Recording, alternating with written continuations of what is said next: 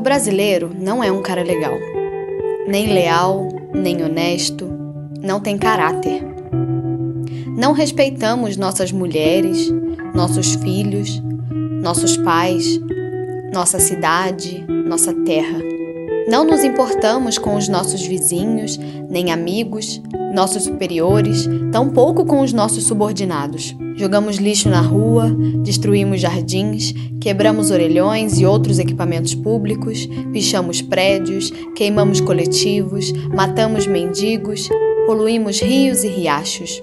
Fraudamos a previdência, roubamos no peso, não devolvemos o que recebemos a mais, compramos coisas roubadas, vendemos coisas quebradas, enganamos nosso próximo e nos sentimos bem com isso. Vendemos cachaças, cigarros e outras drogas legalizadas. Também comercializamos cocaína, maconha, crack, anfetaminas, êxtase e temos perfeita consciência que isso faz mal ao nosso povo. Mas o que temos com isso? Vivemos da boa fé, da inocência dos momentos de dor e desespero do povo. Vendemos milagres com hora e dia marcado. Usamos o nome de Deus, não em vão, mas com objetos específicos para arrancar até o último centavo dos menos avisados. Como dizia o deputado Justo Veríssimo, personagem de Chico Anísio, eu quero que o povo se exploda. Pode até parecer mentira, mas existe saída sim. E ela é de conhecimento de boa parte da sociedade brasileira. No entanto, o caminho é o mais difícil, o mais árduo.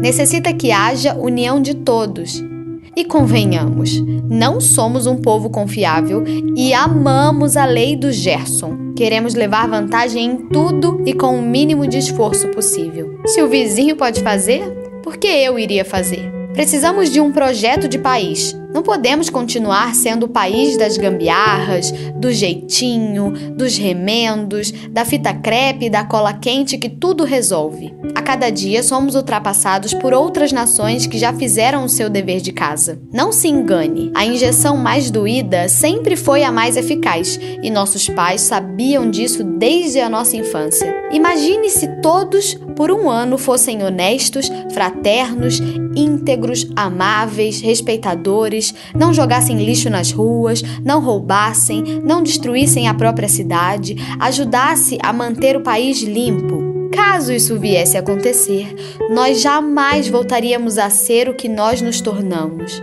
pois hoje não valemos nem a água do batismo. Senhor, não nos perdoe. Nós sabemos o que fazemos.